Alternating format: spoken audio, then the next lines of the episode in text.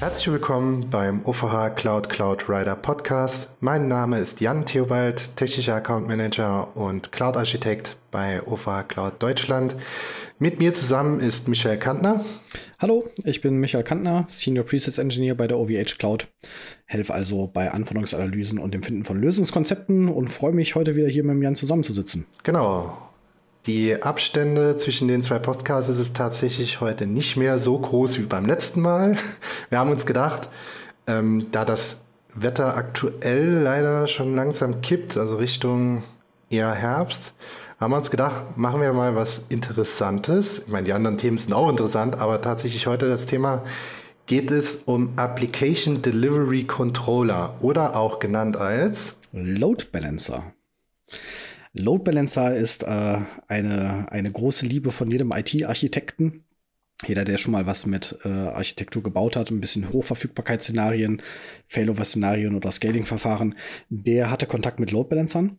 Und Load Balancer sagen wir immer so lapidar. Das ist halt eine Komponente, die in der Architektur auftaucht, ähm, aber ich wollte mal darüber sprechen, was so ein Load Balancer überhaupt ist und warum der so toll ist. Denn der Load Balancer ist halt der Enabler für Hochverfügbarkeit, für Fault Tolerance und für Autoscaling und für alles das, was moderne IT-Architekturen ausmachen, steht im Dreh- und Angelpunkt immer der Load Balancer. Und äh, der wird meistens unterstützt. Da wird einfach gesagt, da kommt ein LB hin und dann ist das fertig. Aber so einfach war es nicht und ist es nicht. Und ein Load Balancer ist halt eine komplexe Sache und auch eine sehr tolle Sache.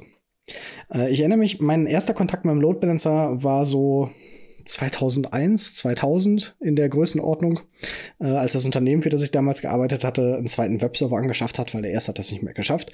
Und dann hieß es, da muss jetzt ein Load Balancer vor. Und äh, wir wild darüber diskutiert haben, wie man die Last äh, auf die Webserver verteilt. Denn ähm, das ist letztendlich das, was der Load Balancer tut. Das ist ein, ein Lastverteiler, der halt mehr oder weniger clever die äh, Sachen verteilt und ähm, so ein, so ein Webserver äh, ist halt die klassische Architektur dafür.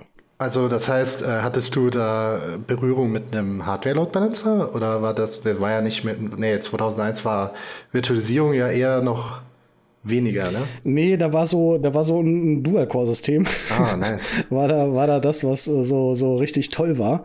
Äh, da gab's äh, keinen kein Hardware-Load-Balancer. Das war äh, tatsächlich als ähm, auf Linux-Basis eine Software-Komponente, die, die die die Last verteilt hat. Ich bin mir nicht mehr sicher, ob das äh, ein HA-Proxy war oder ob das ein bisschen äh, IP-Tables, Hokuspokus war. Ähm, vielleicht war es damals, wie hieß denn der Vorläufer von einem IP-Tables? Netfilter? Ja. Ähm, ob das damit gemacht wurde. Ähm, es gab auf jeden Fall Diskussionen darüber, weil der neue Server war halt leistungsfähiger äh, als der alte und konnte deswegen mehr äh, verpacken. Und äh, da habe ich auch das erste Mal äh, erfahren, dass es halt für Load Balancer verschiedene Verteilalgorithmen gibt. Ah, ähm, Round Robin. Schön. Genau, der klassische Round Robin ist halt ene mene Miste. Äh, so eins, zwei, drei. Jeder bekommt mal äh, ein, ein Päckchen und kann was verarbeiten, ähm, sorgt aber dafür, dass wenn man halt unterschiedlich leistungsfähige Server hat, äh, irgendwann der kleine Server am Anschlag ist und der große sich immer noch langweilt. Und da muss halt ein bisschen, bisschen clevere Verteilmechaniken hin. Äh, Jan, du sagtest gerade schon Round Robin. Was fallen dir denn noch so für, für Verteilalgorithmen ein? Ja, der Round Robin mit ein bisschen Gewichtung. Mhm. Sticky Round Robin, glaube ich, nennt sich das in der Fachsprache. Ich kenne es als Weight Round Robin. Also da wird eine Gewichtung auf die, auf die Backends, also die Server dahinter liegen, den Webserver. Nehmen wir jetzt mal, bleiben wir jetzt mal bei dem äh, Beispiel, bei dem Webserver hinterlegt. Ja, Least Response Time, IP Hash und Least Connection. Die fallen mir jetzt noch so spontan ein. Mhm. Also wir haben dann neben dem, neben dem Round Robin, der halt äh, ringsum verteilt, der gewichtete Round Robin, ähm, wo man also sagen kann, der eine Server ist, weiß nicht, zwei, dreimal so leistungsfähig wie der, wie der andere. Der bekommt also zwei oder dreimal mehr Pakete zugewiesen. Ähm, jetzt hast du gesagt, Lease Connections. Das ist aber schon was, was äh, nicht mehr auf, auf TCP-Ebene passiert, äh, sondern auf, auf Web-Ebene, weil da wird halt die Session getrackt. Ähm, und wenn wir jetzt über Session Tracking sprechen, müssen wir überhaupt mal sprechen, auf welchen Ebene so Load Balancer überhaupt funktionieren. Das, was wir gerade gesagt hatten, äh, die, die normale Verteilung, äh, das ist Layer 4, das heißt im Bereich TCP und UDP. Das heißt, äh, eingehende Verbindungen werden verteilt, mehr oder weniger gleichmäßig. und können auch gezählt werden. Jetzt haben wir beim, beim Webserver natürlich noch das HTTP bzw. HTTPS-Protokoll darüber. Das ist halt das äh, Layer 7. Äh, wen interessiert, was diese Layer sind aus dem OSI-Schichtenmodell, den kann ich wärmstens unsere Glossarfolge empfehlen. Äh, dort gehen wir ein bisschen näher darauf ein. Ähm, das sind quasi die ineinander geschachtelten Ebenen von Netzwerkpaketen.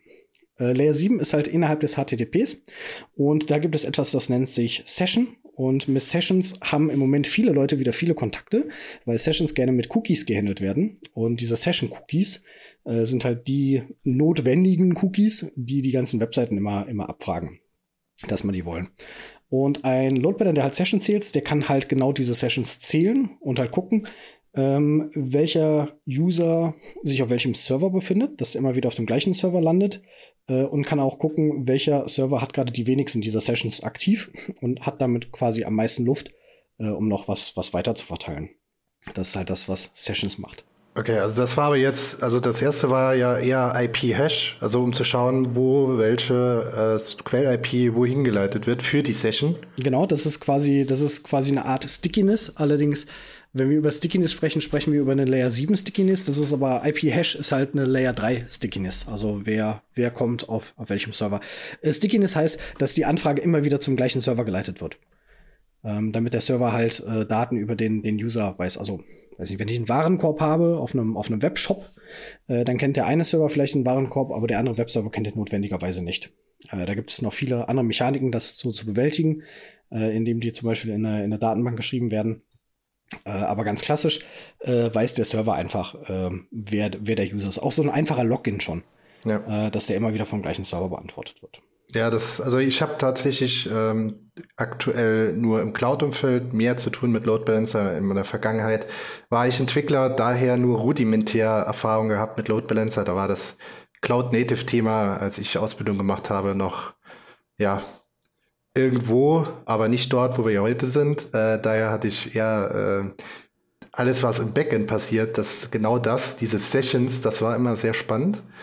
Ähm, man hat immer direkt gemerkt, dass der Systemintegrator da vorne dann irgendwas umgestellt hat, wenn dann halt der Warenkorb auf einmal geteilt war. Das war super. Habe ich mich immer äußerst gefreut, äh, solche Anrufe zu beantworten.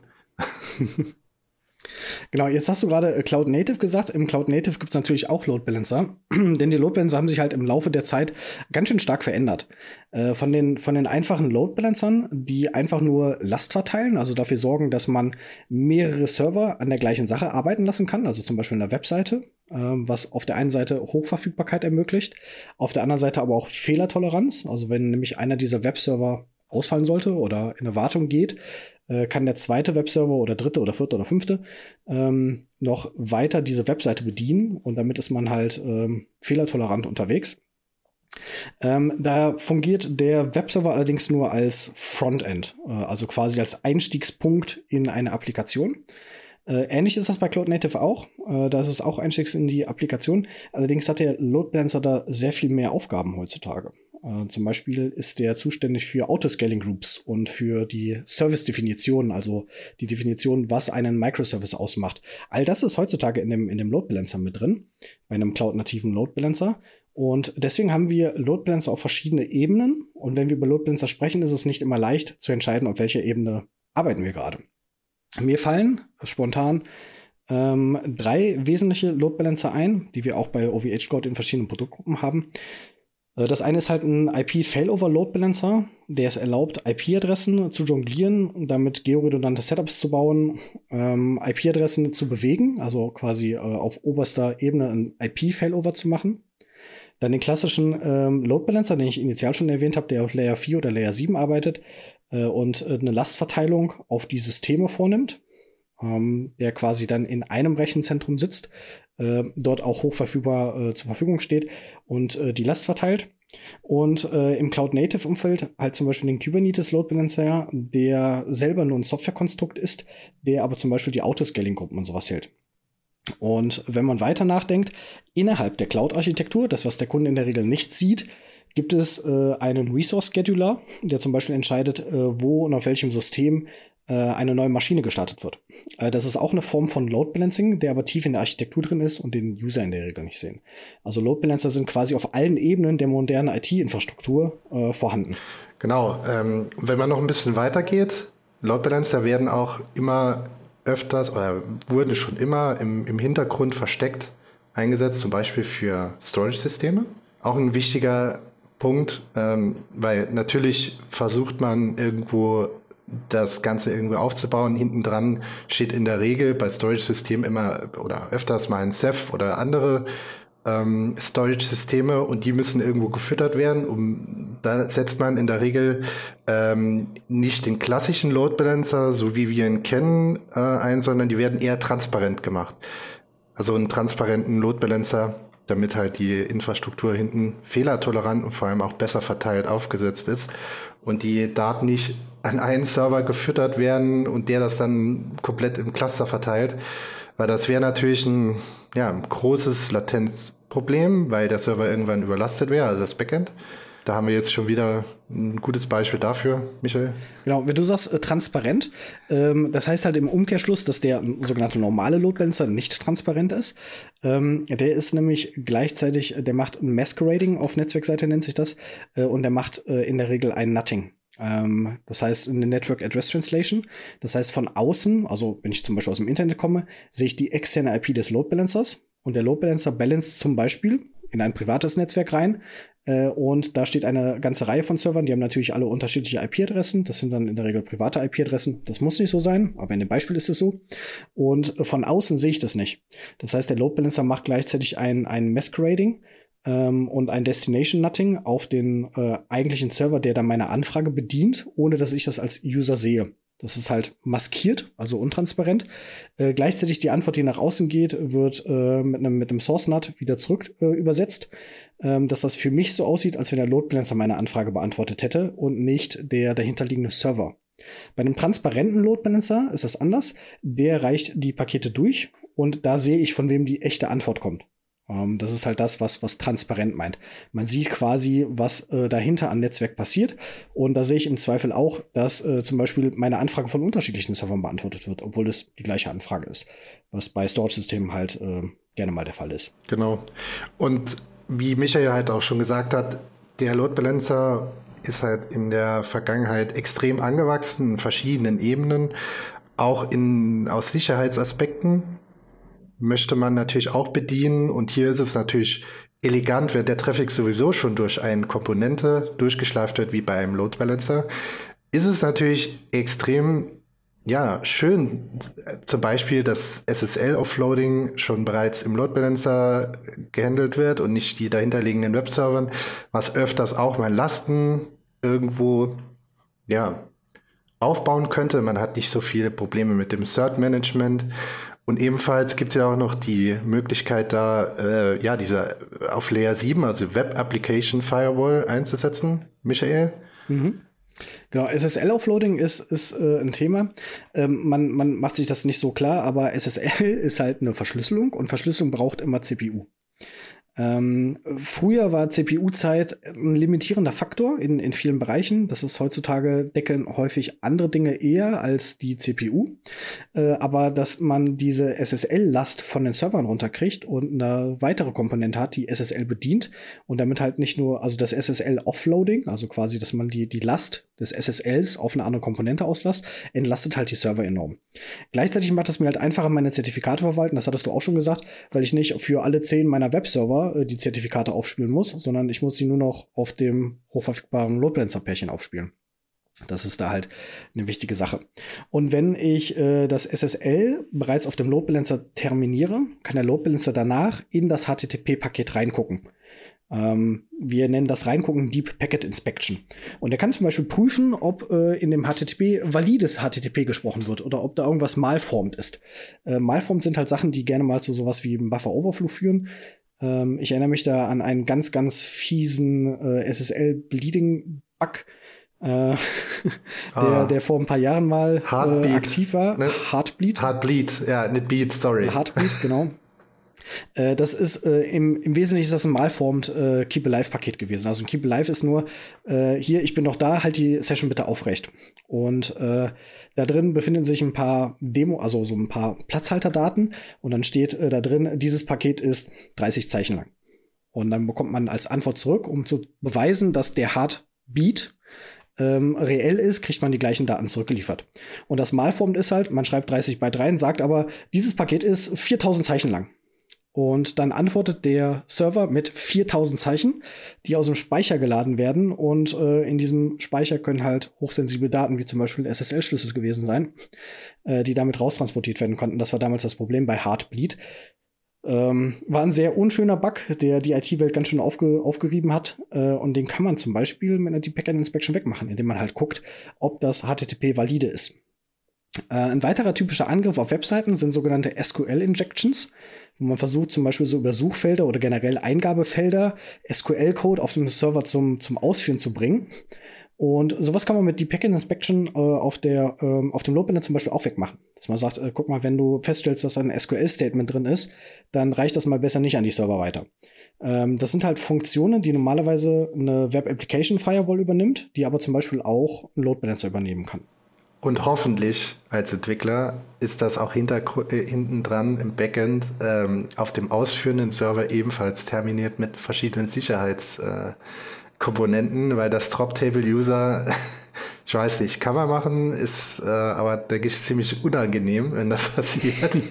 ich spreche aus Erfahrung, es ist mir ja zwar nie passiert, aber das Erste, was mir beigebracht wurde, als ich äh, mit Datenbanken gearbeitet habe, um Daten zu speichern, dass er das entsprechend absichert, dass sowas nicht passiert und solche Ausführungen halt einfach in Fehler beziehungsweise in, in ein Exception Handling ähm, drumherum gebaut wird.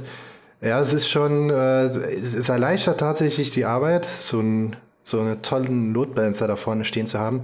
Was man aber trotzdem sagen sollte, bitte Entwickler, verlasst euch nicht zu viel darauf, baut trotzdem eigene Sicherheitsmechanismen äh, ein, weil ähm, ja, wir haben schon gesehen, auch bei ganz anderen Sachen, ähm, in jeder Software ist irgendwo immer ein Fehler, das schließt halt das eine nicht aus.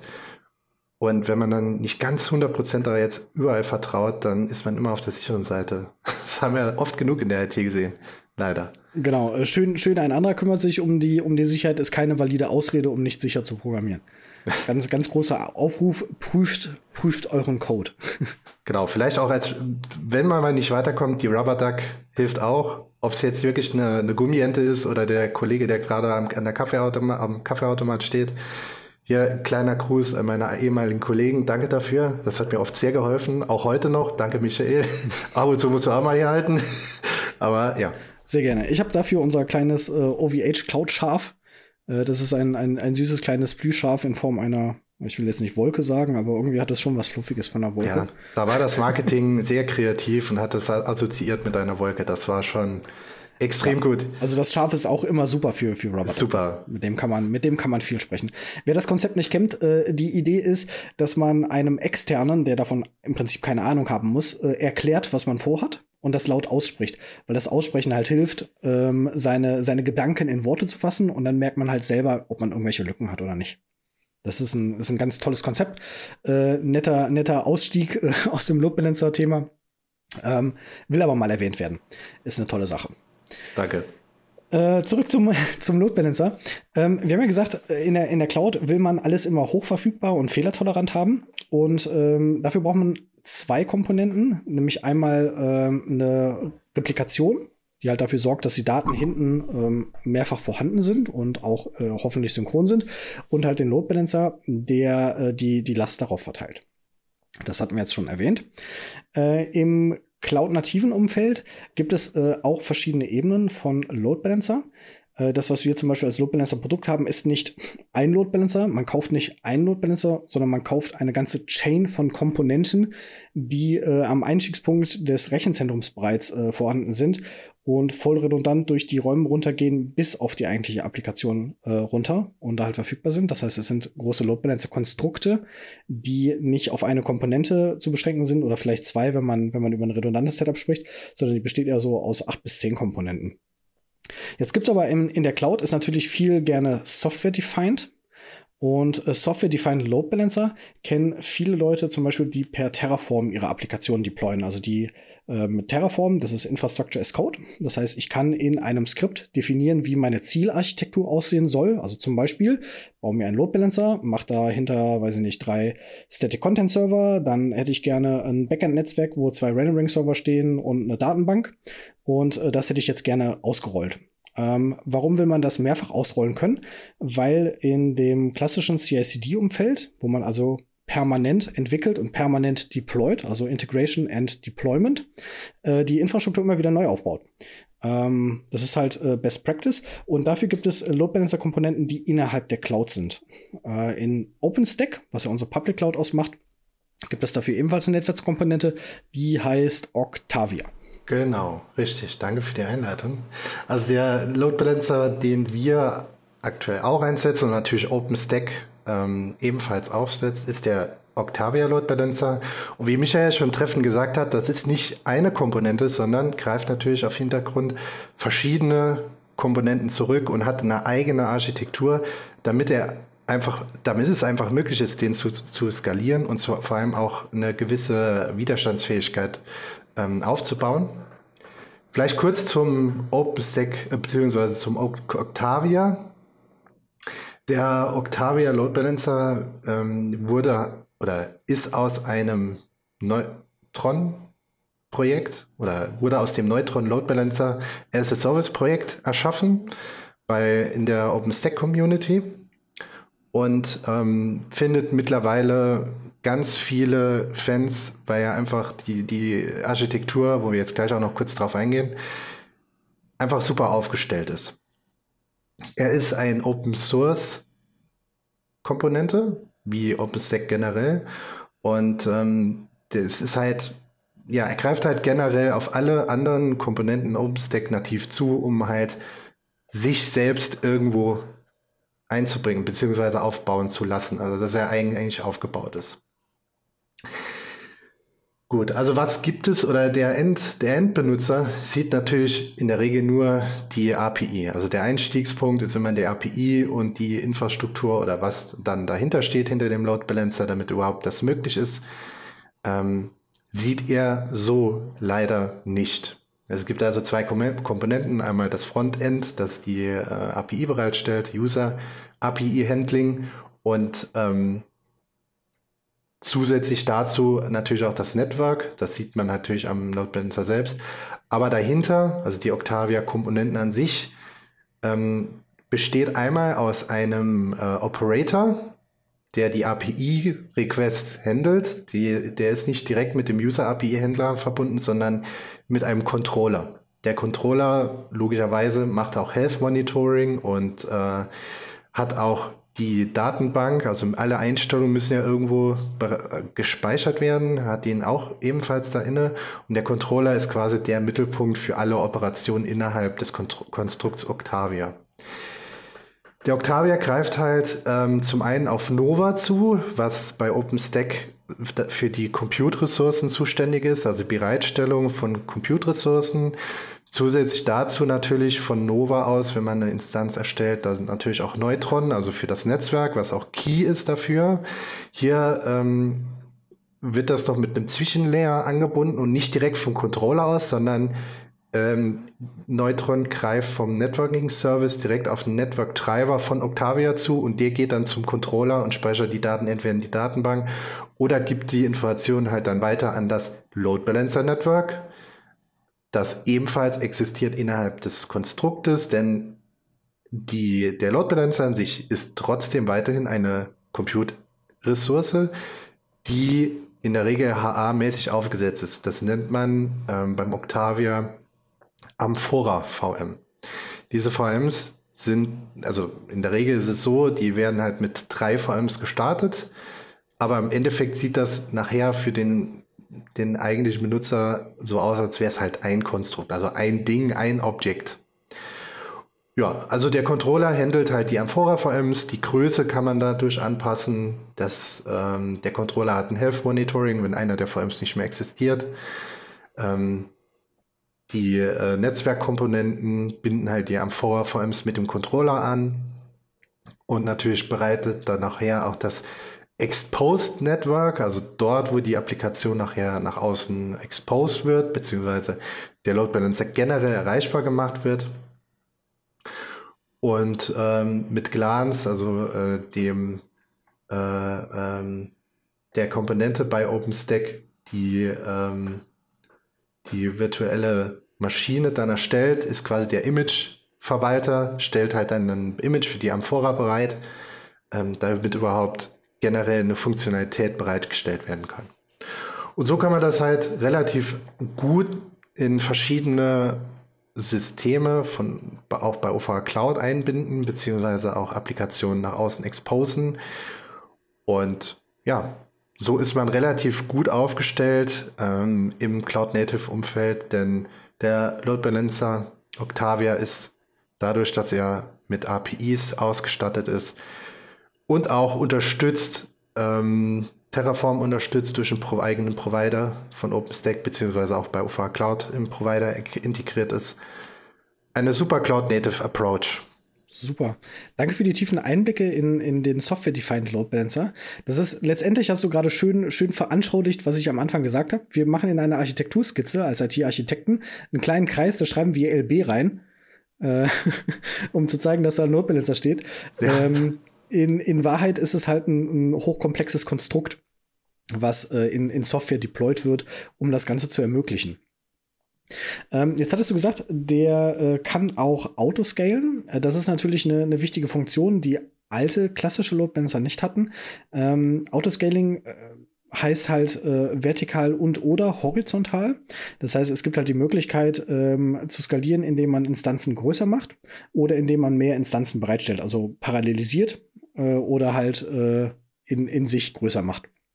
Und diese Metriken, also äh, wann das nötig ist und wie viel wovon neu dazukommen soll, das hält heutzutage halt auch ein Load Balancer und deswegen ist auch die, die API total wichtig, also dass man das halt automatisieren kann, ähm, weil ein cloud-natives Umfeld nach Möglichkeit ohne menschliches Eingreifen funktionieren sollte.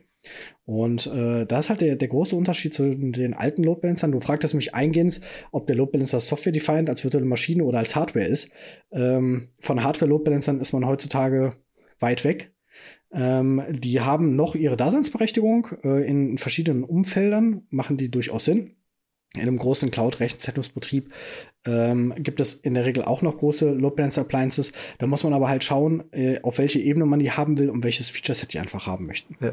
Jetzt stell äh, dir mal vor, jetzt stell dir mal vor, du hast eine, eine Kubernetes-Umgebung und da müsste jetzt tatsächlich jemand hingehen und sagen, ja, es tut mir leid, äh, ihr habt zwar jetzt mit Terraform das angefragt, aber ich gehe jetzt mal kurz hinten ins Lager und provisioniere euch mal einen Hardware-Load-Balancer. Genau, ich stecke euch da mal einen ein. Das dauert so ein paar, paar Stunden. Ist das okay für euch?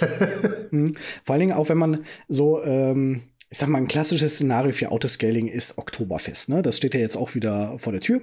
Da hat man seine Hotelbuchungsplattformen, die sind das ganze Jahr über, dümpeln diese rum. Da reicht ein kleiner Load Balancer mit äh, zwei Servern dahinter für Hochverfügbarkeit.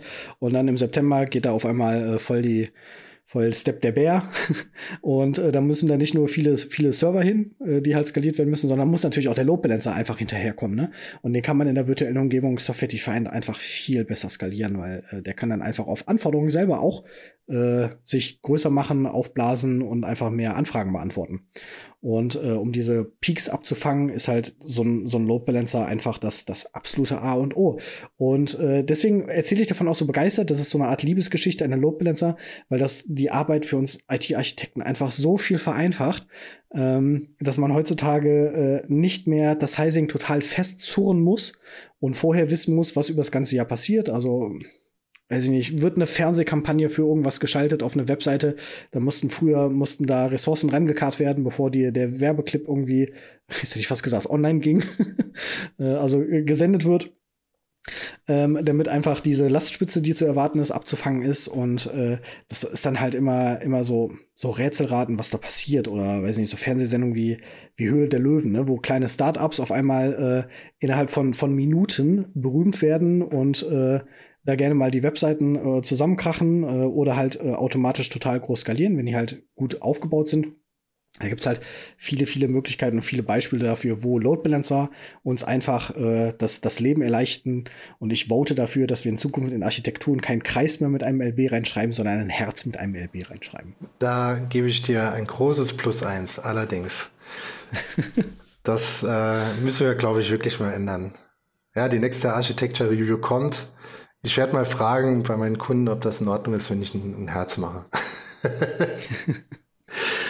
Okay, wir haben hier jetzt einiges über den Load Balancer gehört und ähm, der Load Balancer, wie man jetzt hier schon gehört hat, ist eine nicht ganz kleine Komponente, es ist eine essentielle Komponente und Gott sei Dank sind jegliche IT-Leute, ich spreche jetzt einfach mal ähm, generisch alle IT-Leute ein wenig ähm, lazy, was das angeht. somit ist die Automatisierung ins Spiel gekommen und somit ist auch der Load Balancer da. Weil wer möchte denn bitte einen Park von Servern immer händisch äh, managen wollen, wenn, er, wenn einfach nichts mehr funktioniert und dann setzt man halt so eine tolle eierlegende Wollmilchsau davor, die einmal die Sicherheitskomponente hat, einmal die das, das Scaling sicherstellt und ähm, ja, einfach das Ganze fehlertolerant machen kann. Ja, hochverfügbar, fehlertolerant, skalierbar, elastisch. All diese Sachen wären ohne Load Balancer gar nicht möglich. Und jetzt äh, überlegt mal, wenn ihr das nächste Mal mit einem ITler sprecht oder einen Artikel liest, eines dieser Schlagworte lest, wäre das ohne Load Balancer möglich? Genau. Ich bin mir ziemlich sicher, die Antwort lautet nein. Also ich würde es gerne auch umbenennen. Äh, wenn wir schon beim Herz sind, würde ich es gerne auch nennen als äh, eierlegende Wollmilchsau as Service. Das wäre auch mal schön. Vielleicht äh, hat der ein oder andere Zuhörer findet das auch super bei der nächsten Benamung seines Lautbalasters. Aber nee, Spaß beiseite. Gut. Ähm, ich bin mit meinen Notizen soweit durch. Ähm, ich habe quasi alles erzählt, was ich erzählen wollte. Ich hoffe, äh, außer mir gibt es jetzt noch mehr Fanboys für Load Balancer da draußen. Ja. Ähm, du hast mich überzeugt. Ich glaube, ich mache mir ein T-Shirt. ich glaube, das ist eine Idee. Ich glaube, wir müssen mal mit unserem Marketing reden, ob wir nicht ein, äh, ein T-Shirt gestalten können mit unserem Octavia Load Balancer. Vorne als Herz und dann unten drunter so ein bisschen, äh, ja, Eat, Sleep, Deploy Load Balancer as a Service. Das wäre doch mal was. Kurz. Bin ich dafür. Also, ich hoffe, ihr hattet genauso viel Spaß wie wir. Wir konnten einige Lacher doch uns äh, entlocken, tatsächlich während des Gespräches. Ich hoffe, ihr konntet auch das etwas genießen, ihr konntet etwas dazulernen. Ähm, wer Interesse hat an den architektonischen Dingen, die wir jetzt natürlich angesprochen haben, die ja in Worte teilweise etwas kompliziert sind zu fassen. Es gibt natürlich ähm, überall verschiedene Dokumentationen, auch bei uns auf der Webseite im Help Center, im neuen Help Center gibt es sie ebenfalls und natürlich auch bei OpenStack bei Interesse über äh, Octavia. Dort kann man sich die einzelnen Schaubilder nochmal anschauen. Und generell bei Fragen natürlich ähm, steht unser Best-in-Class Pre-Sales in Deutschland zur Verfügung oder meiner einer. und äh, ja, ich hoffe, wir hören uns bald wieder. Vielen Dank und bis zum nächsten Mal. Tschüss. Ciao.